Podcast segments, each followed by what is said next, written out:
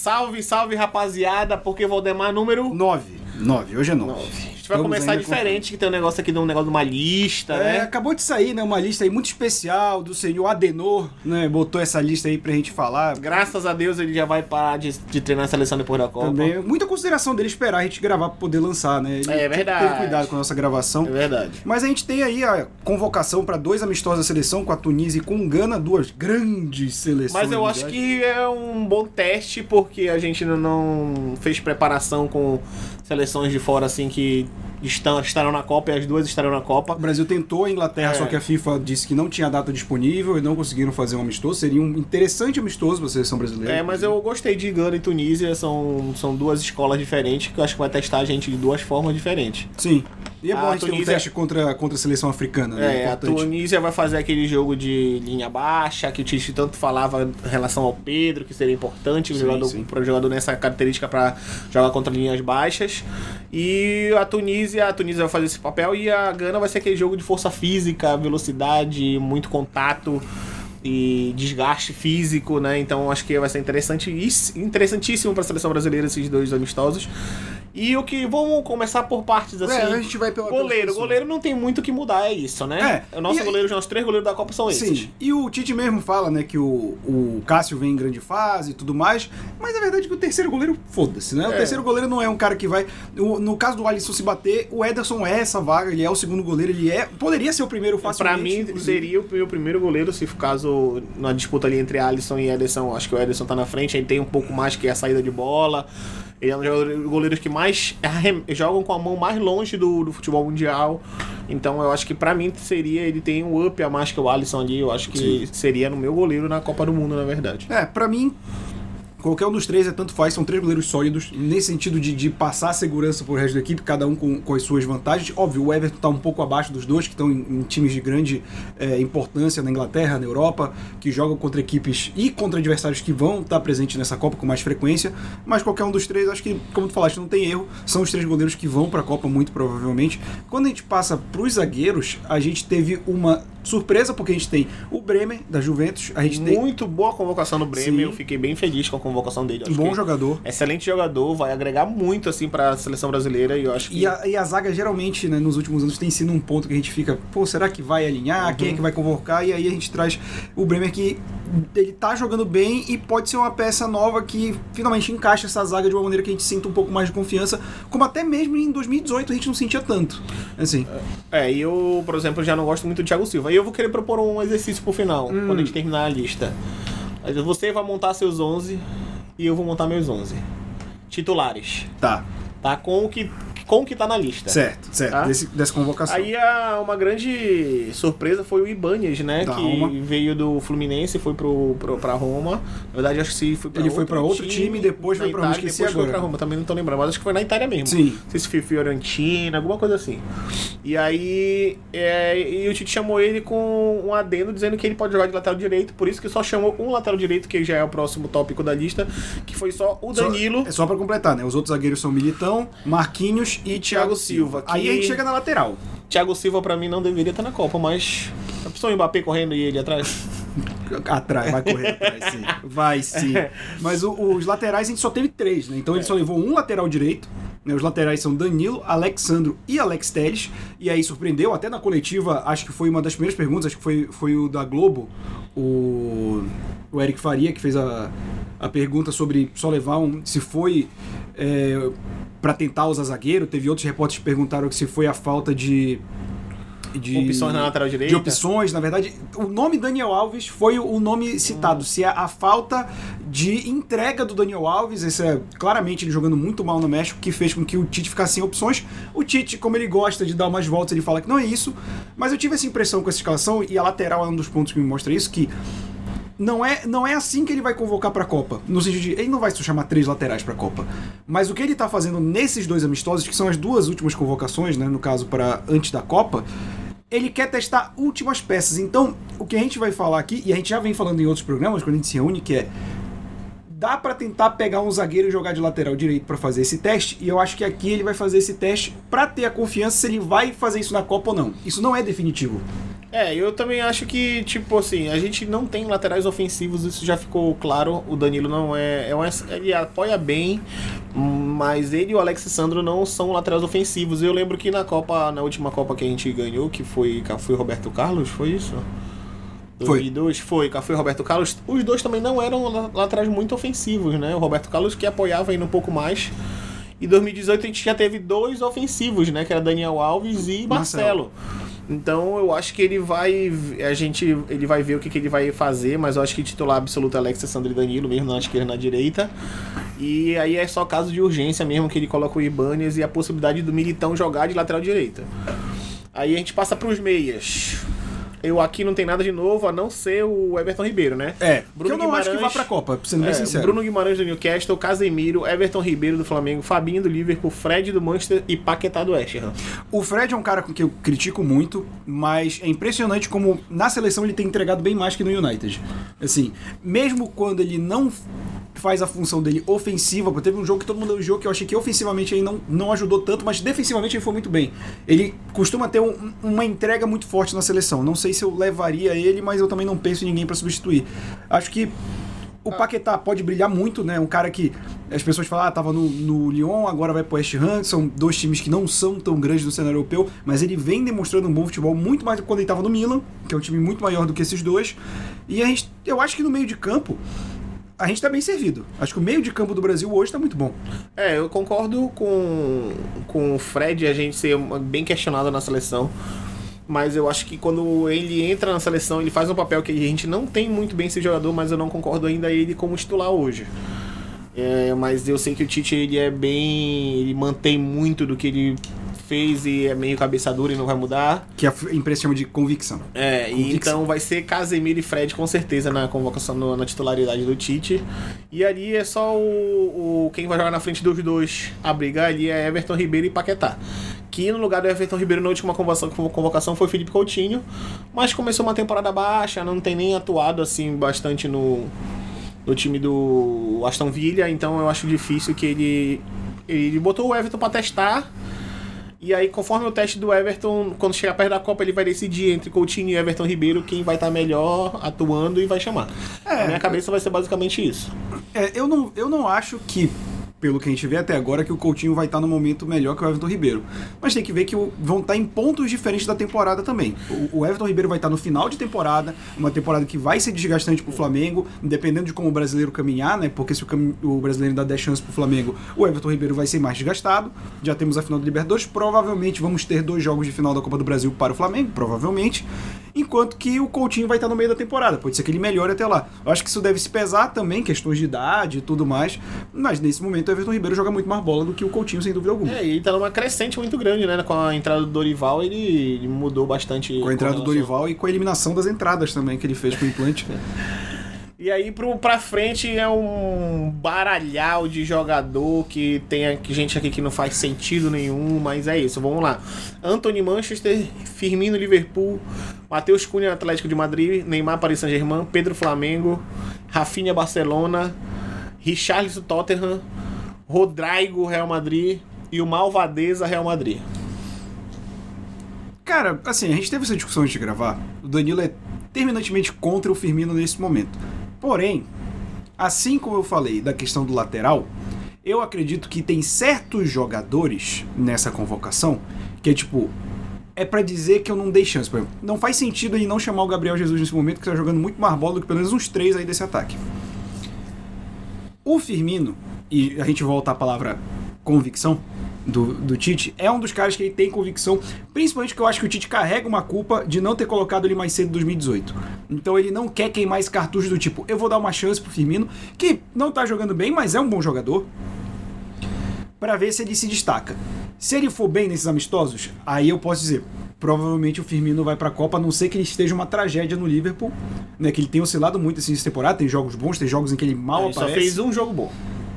Ele teve cinco jogos, bicho. Calma. É, é só, tipo assim, ele chamou ele por, por conta do. Se ele não tivesse jogado naquele 9x0, feito 3 gols, da- duas assistências, ele não ia chamar agora.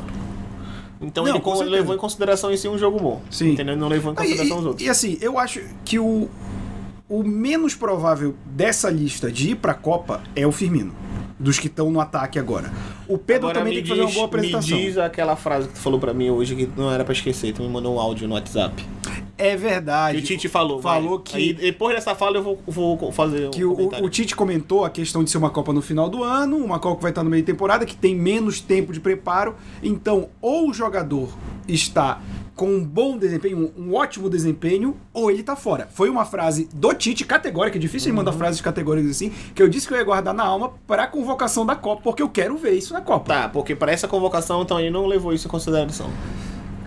Tirando o Firmino, quem não, Não. tá aí Matheus Cunha não tá jogando, quem joga é o Morata no Atlético de Madrid. Ele entra poucos minutos. Rodrigo não tá jogando no Real Madrid, tava voltando de contusão, entrando pouco jogos, jogou poucos minutos. Não, mas ano. contusão é compreensível. Tá, mas esses dois e o Firmino Embora eu puxaria o Rodrigo mais não, pro meio. não estão com desempenho como ele dessa frase dele para ser chamado para convocação. Sim. O resto da lista, eu não vou falar nada. Eu até concordo. E Os, os outros estão com desempenho muito bons e merecem a convocação. Mas esses três aí não estão com desempenho bom para ser chamado agora. Então eu acho que nessa lista de ataque do Tite, no- ele tem algumas coisas que o Robertinho falou ainda agora que eu concordo. Ele vai só chamou. tem alguns nomes aqui que ele chamou porque ele não vai levar pra Copa.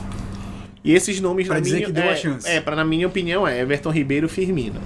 Esses caras. E tá um adendo ali no Matheus Cunha.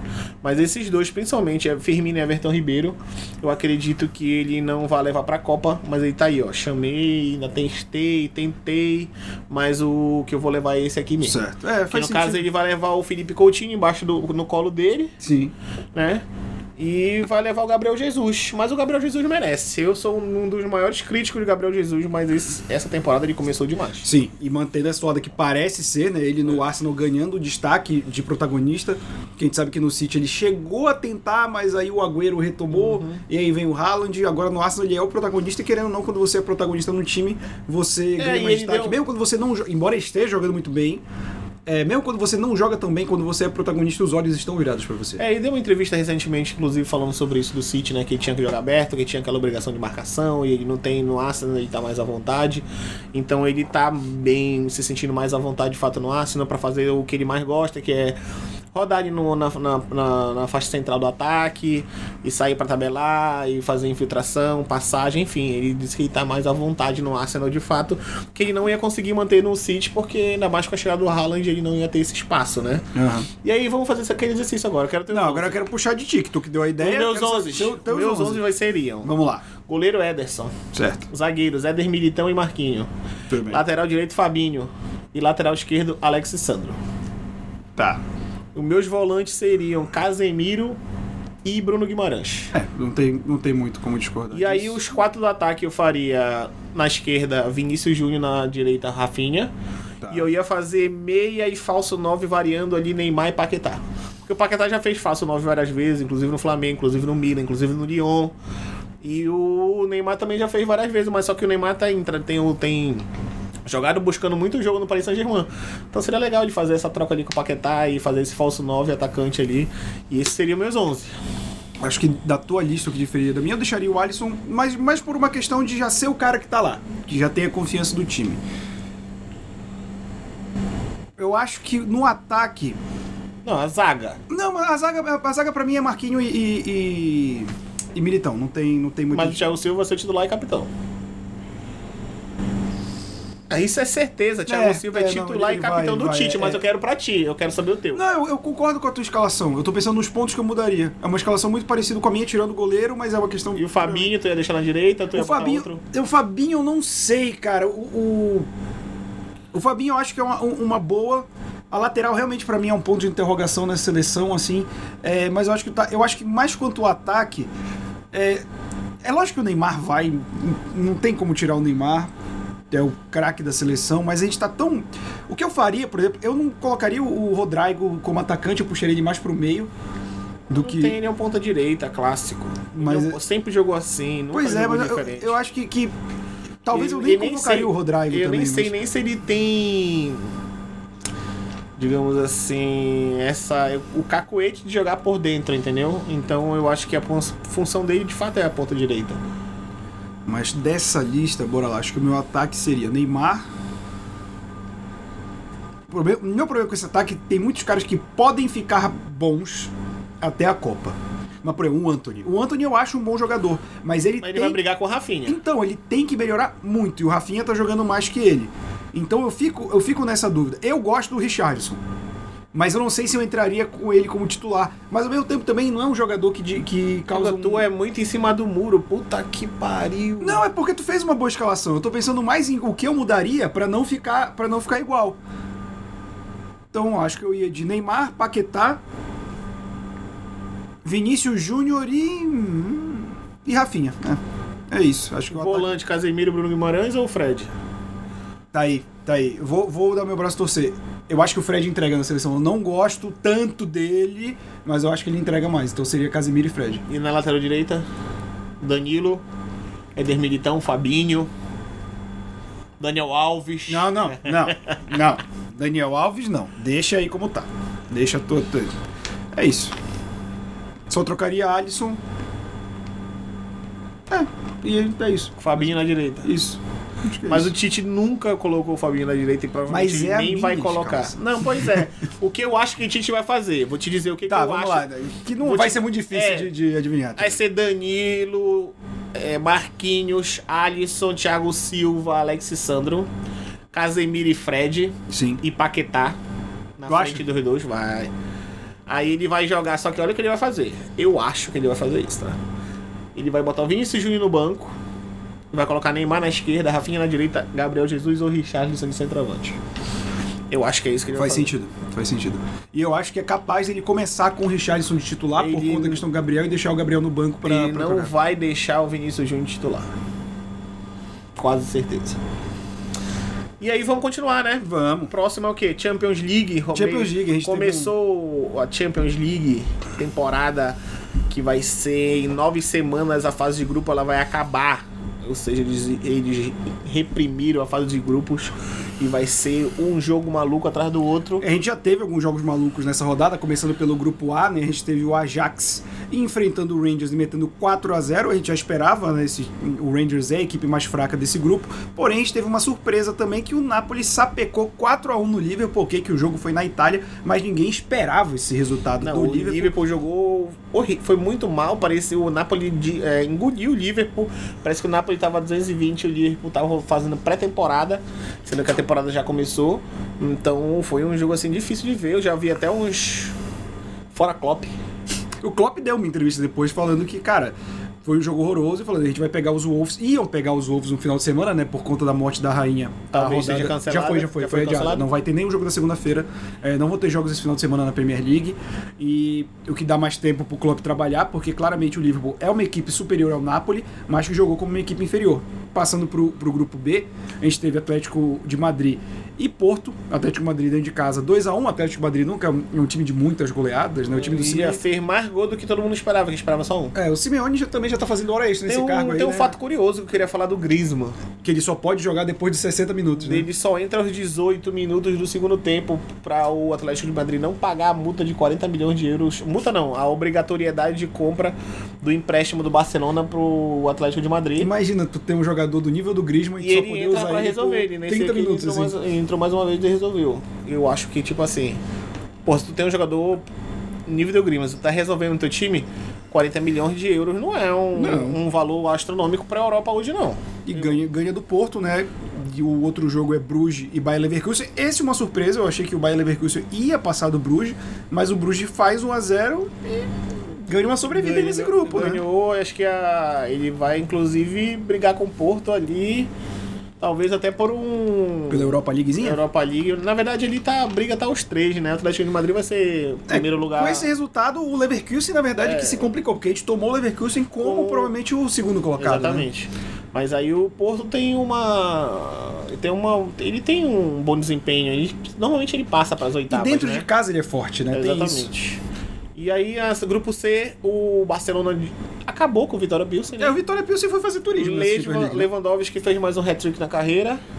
E 5 a 1 teve um golaço do Ferran Torres também, e aí não deu chance. E outro jogaço da rodada, da, que é o grupo da morte, foi Inter de Milão e Bayern de Munique, nada muito diferente. Eu acho que o Bayern de Munique é uma equipe muito mais pronta.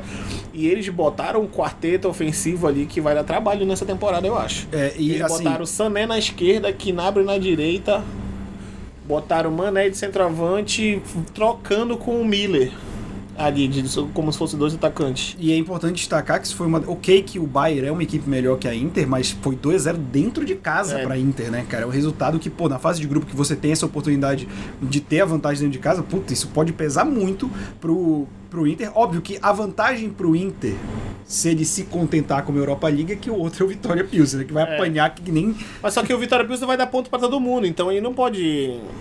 Ele tem que pensar nesses jogos e tirar ponto e Sim, conseguir é- ponto ali. dentro de casa era importantíssimo. Agora para a a Europa League os ele empates. tá no mínimo, a Europa League ele tá classificado. Ah, sim, tranquilamente. né? E aí no grupo D veio o, o Eintracht Frankfurt, perdeu pro Sporting, né? Dentro Foi- de casa, Que foi uma surpresa, o Eintracht Frankfurt que foi o campeão da Liga Europa ano passado e veio jogar Champions esse ano.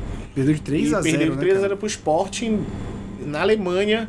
E eu acho que ele se complica aí nesse grupo que tá bem equilibrado, tirando o Tottenham ali, que ele vai com certeza Ah. passar de, com os pés nas, pés nas costas nesse grupo aí. E o Tottenham que meteu 2 a 0 no Olympique de Marselha e eu gosto Dois do- dois do Pombo, Pombo, se né? emocionou, foi eleito jogador da partida, abraçou o pai que tava na arquibancada, achei legal os dois primeiros gols dele pelo Tottenham, dois primeiros gols dele numa Champions League, então ele desequilibrou pro time dele. E ele foi porque ele pro Tot- Tottenham pra jogar a Champions League, ele que é o Sim, sonho dele. Sim, porque ele se... E é engraçado ver que ele é muito bem quisto pela torcida, né? A torcida do Tottenham gosta muito dele, a torcida do Everton, cara. Vários torcedores é, postando que estavam felizes por ele, que entendem que ele queria Eu jogar também Champions gosto League. muito dele, só não queria na minha seleção. Ah, eu gosto, eu quero, eu quero ir na seleção. Acho que ele, ele pode ser um homem. Eu acho que se ele for fazendo gol ali, se chegar numa quarta de final, ele vai meter um cabelo Ronaldinho. Eu aposto. Aí não vai nem jogar na Copa, irmão. Vai sim. Grupo E. Temos Olha, surpresa aqui de novo, porque o nosso querido Dinamo Zagreb, lá da Croácia, dentro de casa, que também é uma equipe forte, mas a gente espera mais um empate, mete 1 a 0 no Chelsea, e aí, ao melhor estilo futebol brasileiro, Thomas Tuchel, ou Tuchel, caiu depois dessa derrota, parece que já estavam insatisfeitos com ele há muito tempo, e o Dinamo Zagreb fica na liderança Não, do mas grupo. eu vou te contrapor aqui. Hum, Tu falou que ele, Dinamo Zagreb, não ia ser o bônus do grupo. eu falei mesmo. Pois é. Tu não, não pode dizer que ele, o Chelsea esperava pelo menos um empate lá. Não, fala que o Dinamo Zagreb em casa ele é forte, mas ele era o, o extra. Daí, tanto que ele acaba se dando bem nessa vitória porque o Red Bull Salzburg e o Milan empatam em 1 a 1 Então, que foi um péssimo resultado pro Milan. horroroso, mesmo tendo sido na casa do Red Bull. Mas o Milan é o time que a gente espera, né? A gente colocou o Chelsea como primeiro colocado do grupo e o Milan como segundo. E Acho que o foi uma grupo tá óbvia. com o Dinamo Zagreb de primeiro colocado e o Chelsea de lanterna. Sim. O Dinamo Zagreb é um time, aquele time que consegue ir para as oitavas quando ele cai num grupo mais ou menos. Mas esse grupo aí não tem Não, não tem, não tem. Assim, eu acho que não foi uma boa decisão tirar um técnico agora, principalmente na Europa que trabalha. Vamos ver, né? Vamos ver como o Chelsea vai se portar. No F, o Celtic apanha do Real Madrid, Vini Malvadeza e mais 10, né? Sim. E aí 3 a 0 Impressionante o crescimento do Vinícius Júnior. É, e né? eu, eu tava com receio de achar que ele poderia começar a temporada um pouco abaixo do que ele terminou a passada, mas pelo contrário, ele voltou do mesmo jeito, da mesma forma, voando. E o, acho que a surpresa ficou para o Red Bull Leipzig perder dentro de casa pro Shakhtar Donetsk. Sim, o Shakhtar que a gente não esperava que fizesse também. Não só que, que ganhasse. Ganhar ele poderia ganhar, mas 4x1 assim. É uma equipe que nem. As equipes Red Bull, tanto Salzburg, Salzburg quanto Leipzig, que estão na Champions, são equipes equilibradas, são elencos que conseguem fazer um, um jogo bom. E aí a gente tem dois clubes já despontando. O Shakhtar ficando até na liderança pelo saldo de gol diante do Real Madrid. E aí a gente começa a perceber que, assim, aquilo que a gente falou quando saiu o grupo, a gente fez uma análise, mas a gente tem que lembrar também que o, os Red Bull, por exemplo, ou o próprio Chelsea, vão ter menos tempo para sentir o golpe.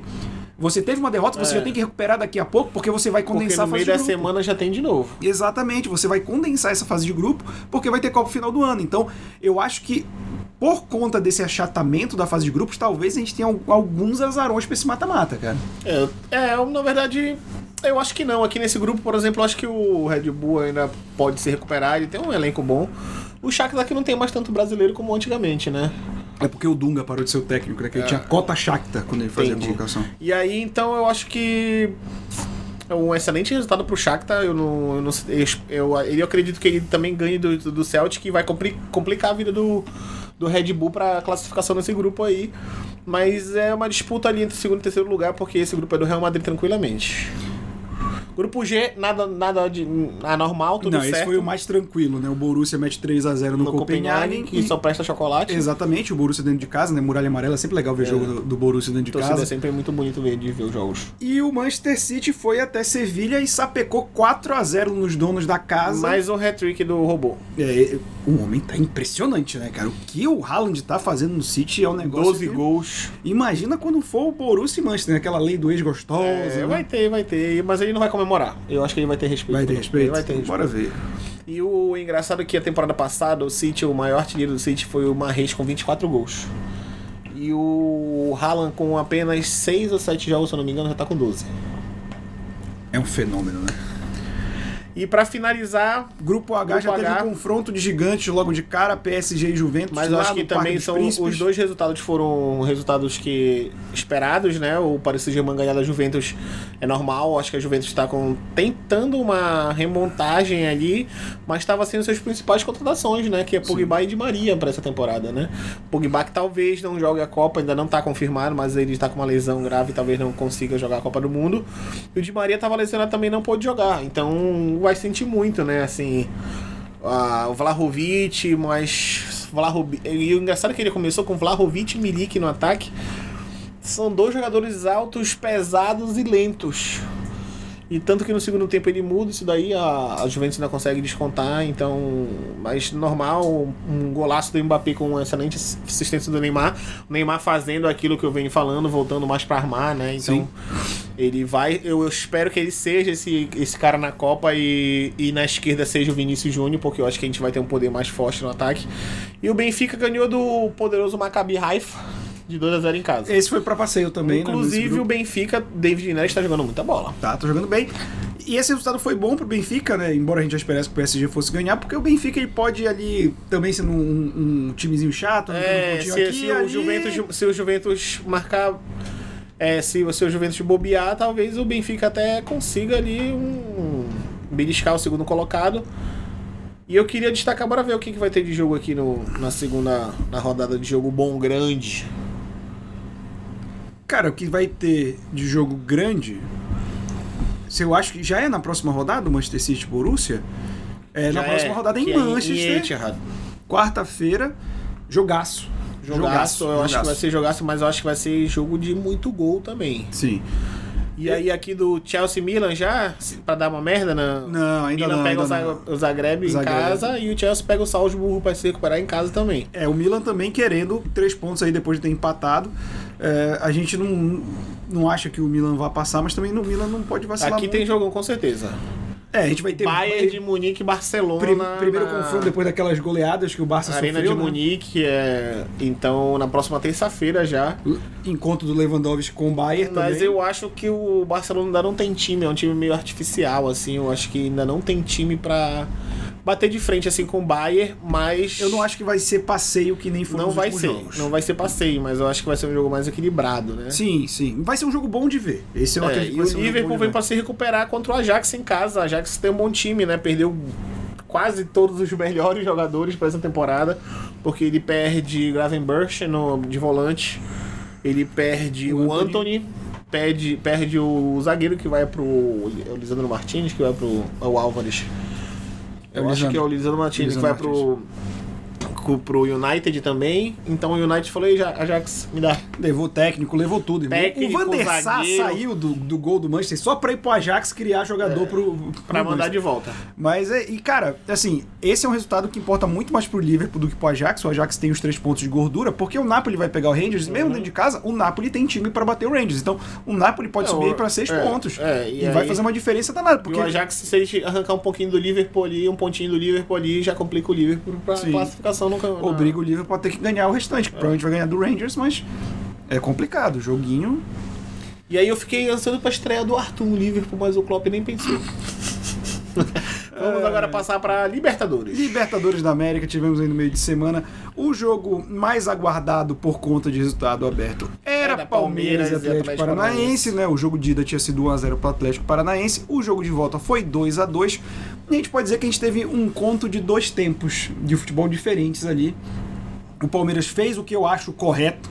Começa o jogo atacando, faz um gol logo um no gol princípio logo. da partida e continua pressionando, né, dominando ali o Atlético, que tenta aquele futebol mais reativo, né, de uma jogada aqui ou ali, mas o, o Palmeiras consegue encontrar o segundo gol e aí tudo muda, né? O, o Palmeiras ele ele realmente quando domina a partida força o Atlético a sair mais, só que o Murilo ele comete um erro, cara, infantil. Ele faz uma falta numa jogada que nem era pra ele ter entrado. Uma entrada duríssima. O VAR chama e com razão expulsa. Foi uma jogada temerária ali, sabe? E quando você tira o Murilo, o Palmeiras perde esse poderio ofensivo né, de criação, porque ele, ele vê que tá com a menos e tenta compensar. E o Atlético cresce, o futebol do- começa a encaixar as jogadas. E aí faz 2x1, 2x2 com gol do Pablo, o 2x1. E, o 2x2 com o passe do Pablo Puterante. Exato, e elimina o Palmeiras que pecou por um erro do Murilo também, mas tecnicamente depois da expulsão o Palmeiras foi muito fraco, eu acho que sentiu o golpe, eu acho que é, o lance do cabeça fria, coração quente do Abel não funciona, o Abel muitas vezes pra mim se desequilibra emocionalmente na beira do campo e nas entrevistas, sempre é arbitragem, sempre é culpa do outro, sempre é não sei o quê, e acho que falta ali aquela autocrítica tipo, gente, fui mal, fui mal e precisa ser dito isso. Agora eu sabe? vou ter que abrir parêntese para um amigo nosso chamado Rodolfo Palmeirense. É. Ele disse o seguinte: o VAR contra o Palmeiras sempre acerta. Eu falei, mas porra, o VAR não é pra acertar? E aí, tipo assim, o que a minha grande crítica, assim, eu acho que é o, Abel não saber perder. Ele ele não não, sabe perder. aceita perder. Óbvio que teve lances ali, por exemplo, do Fernandinho com o Rony, a bola não vai pros dois, mas existe um pisão e um empurrão do Fernandinho. Né, que é isso que o Palmeiras está mais reclamando. E tá reclamando da, da cotovelada, da tentativa do cotovelado do Alex No Rony. Santana no Rony. Que, ah, mas não pega, mas fala, porra, mas tentou. Eu Falei, tá. Eu concordo com. Eram dois lances que talvez pudessem mudar um pouco a história do jogo. Mas o Palmeiras perdeu dentro de campo, na bola. Ele não Mas perdeu de. Futebol não- também não dá cartão por tentativa. É. Se tu der um carrinho temerário e o cara te der um drible, É. o juiz vai seguir. Ele não vai ver, ô, rapaz, É, podia ter quebrado a perna cara. o cara. Não, não Não existe. existe. Então, assim. É assim, eu acho que o. O Abel, ele é bem. Como é que eu posso de- de achar uma palavra um pouco mais pra ser brando? Mas, Mas ele é. quer- tu quer fazer um eufemismo pra palavra arrogante? É. Ele é muito convicto. Ele tá certo sempre. Sim. É um problema. E até porque, e aí isso vem uma culpa da parte da imprensa também, é. Como ele ganhou muita coisa, quem ganha sempre tá certo. Você não costuma criticar a vitória, o que eu acho errado. Você tem que apontar pontos fracos ganhando ou perdendo e exaltar os pontos fortes. O problema é, quando vinha alguém e batia no Abel, também porque tem muita imprensa anti-palmeirense, né? A gente sabe que tem muito corintiano na, na mídia, tem muito São Paulino também. Aí ficou essa polarização, uma palavra que tá na moda, do tipo, se eu bato no Abel, eu sou anti, se eu defendo o Abel, eu sou porco. E não é isso. O Abel ganhou e o Abel mostrou que ele tem versatilidade em diversos momentos.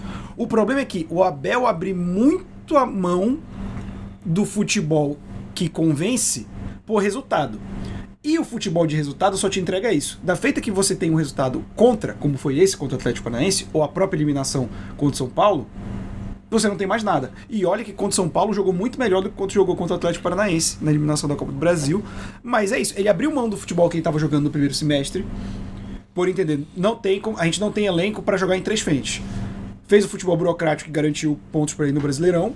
Não, ele fez o futebol ofensivo no começo. No começo, mas quando começou as outras, entendeu? Ele começou a fazer esse futebol.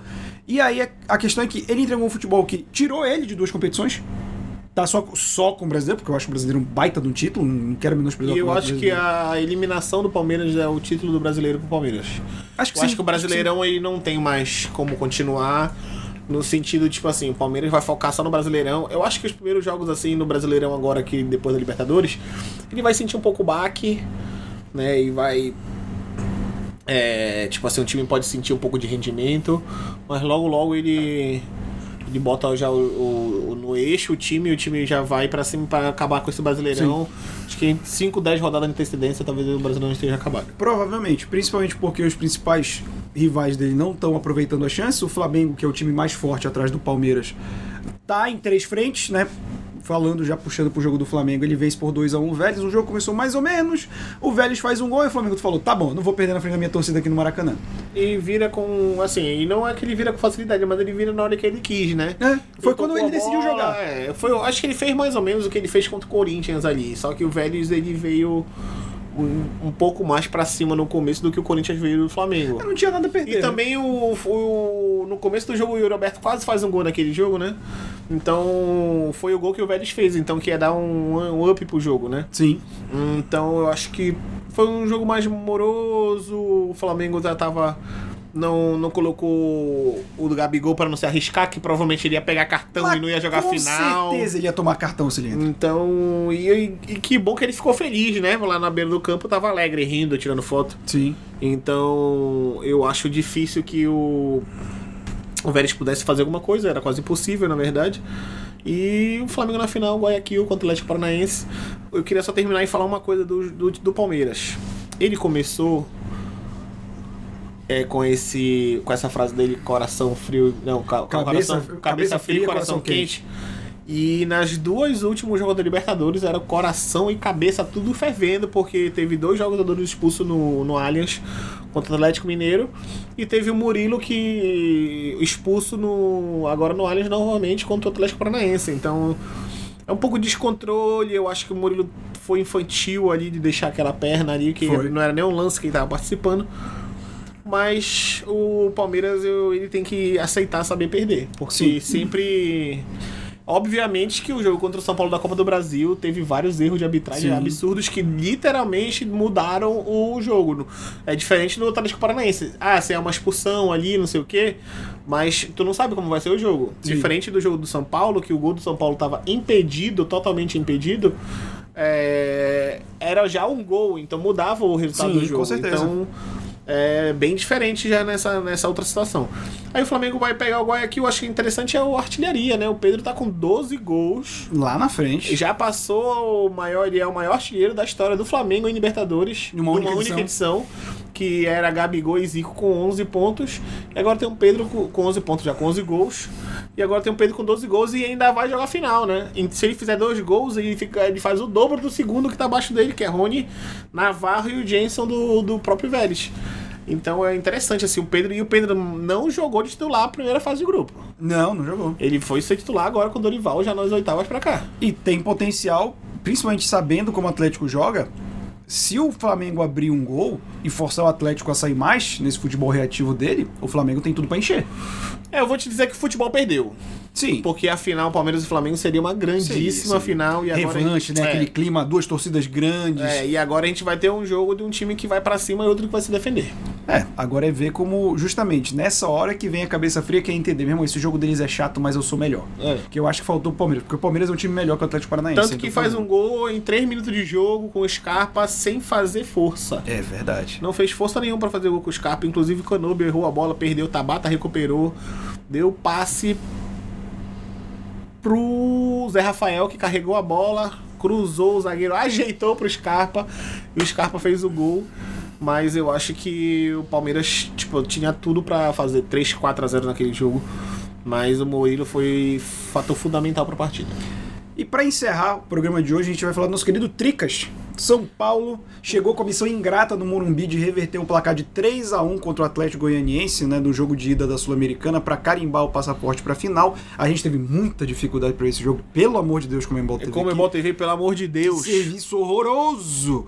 Mas a gente viu um São Paulo que eu acho que é nessas horas, e que gostam de usar o termo, os momentos agudos da temporada, que o Rogério entende que o time dele não pode entregar aquilo que ele quer que o time entregue e ele joga como ele pode. E aí, por conta da limitação também do Atlético Goianiense, que é um time limitadíssimo, parece comida de vó, caseiro, sabe? O Atlético Goianiense foi inoperante nesse, nesse segundo jogo. O São Paulo aceita o 2 a 0 Que podia ter muito bem ir pra cima e ter acabado com o jogo no. mas acho que não normal. quis se desgastar também, porque sabe que tá perto ali da zona de rebaixamento. Eu acho que tem ele não potenci- teve time pra ir pra Então, cima mas eu acho o que se ele, se ele pressiona, se ele mantém o, o nível. Mas ele não tinha time. Então, mas Tipo ele- assim, eu acho incrível como o São Paulo tem jogador que acha que é craque. Ah, não, mas isso é. O cara joga no Ele, São Paulo. a Patrick e o Luciano são dois jogadores que se acham craque de bola, que não sei por que não são titulares da seleção brasileira. Porque, porque do jeito que eles jogam e do jeito quando eles fazem gol, Jesus. Parece que eles são o Neymar e estão esquecidos no Brasil. Não, não existe isso. Não e existe, cara. aí. É, É porque o, São, Paulo, Ele, ele, ele, ele é um pouco carente de craque, né? É. Ele quer forçar qualquer jogador a ser craque. O São Paulo, ele não tem. Não consegue produzir no ataque. Tipo assim, o jogo contra o Flamengo na Copa do Brasil é nítido. Tipo assim, ele. Ah, fez a pressão porque tava com vontade, raça, não sei o quê. Mas o Santos fez uma defesa, duas. E o do gol foi tipo foi um chute de sobra de fora da área. Sim. E o resto foi bola cruzando a área, passando, ninguém finalizando. Tipo assim, o Flamengo não sofreu assim que o São Paulo sofreu. Acho que o, Santos fez a, a defesa no. Duas defesas no primeiro tempo, uma de cruzamento e outra do Patrick, que a bola ainda pega na trave, todo mundo acha que foi direto no travessão, mas o Santos que salvou aquela bola. E depois do primeiro tempo, o São Paulo praticamente não, não tem criação ofensiva, assim. O, e o, o Flamengo, tanto que o Flamengo foi lá, chutou três bolas, no, quatro bolas no- na direção do gol, três entraram. Sim. Então, a eficácia do Flamengo ela é nitidamente melhor e eu acho que o São Paulo é um time super limitado, porém estava jogando uma semifinal contra o Atlético Paranaense. Se ele tá do outro lado da chave para pegar Fluminense ou não, na outra chave, não, na outra chave tá é, Independente Del Valle, né? Isso. Se ele tá na outra chave pra pegar Independente Del Valle, o Independente Del Valle massacra esse São Paulo. Eu acho que a final, e a final vai ser Independente Del Valle e São Paulo. Eu acho que Jogo Independente Del único? Valle. É, eu acho que Independente. Ah, como por ser jogo único, talvez É. o São Paulo ainda tenha alguma chance. Mas se fossem dois jogos, como era, que terminou há dois anos, há três anos atrás, na verdade, desde quando a Libertadores passou pra um jogo único, a Sim. Sul-Americana seguia o mesmo caminho, sem tendo jogo único. Então, é, se. é, tudo pode acontecer, mas eu acho que Independente Del Valle vai, é muito mais time pra. Agora eu fico pensando. Como é que esse internacional perdeu pra esse Melgar, né? É, Tem nome e sobrenome isso. Mano Menezes. Exatamente. Mas ele deu uma entrevista hoje, tá? Que ele disse? O que, que ele falou? Sonho em voltar a treinar a seleção brasileira. Meu Deus do céu, não! que isso? Não, gente! Não, não, para com isso! Não! Credo! Com, com essa informação horrorosa, a gente encerra o Porquê Valdemar de hoje. Lembrando que a gente tá aqui toda segunda e sexta no YouTube, em todos os agregadores de podcast, então você pode acompanhar a gente em áudio e em vídeo, e que a gente tem corte todo dia do que a gente fala durante a semana. É isso, muito obrigado. Siga a gente lá nas redes sociais. Tamo junto, até a próxima. Valeu!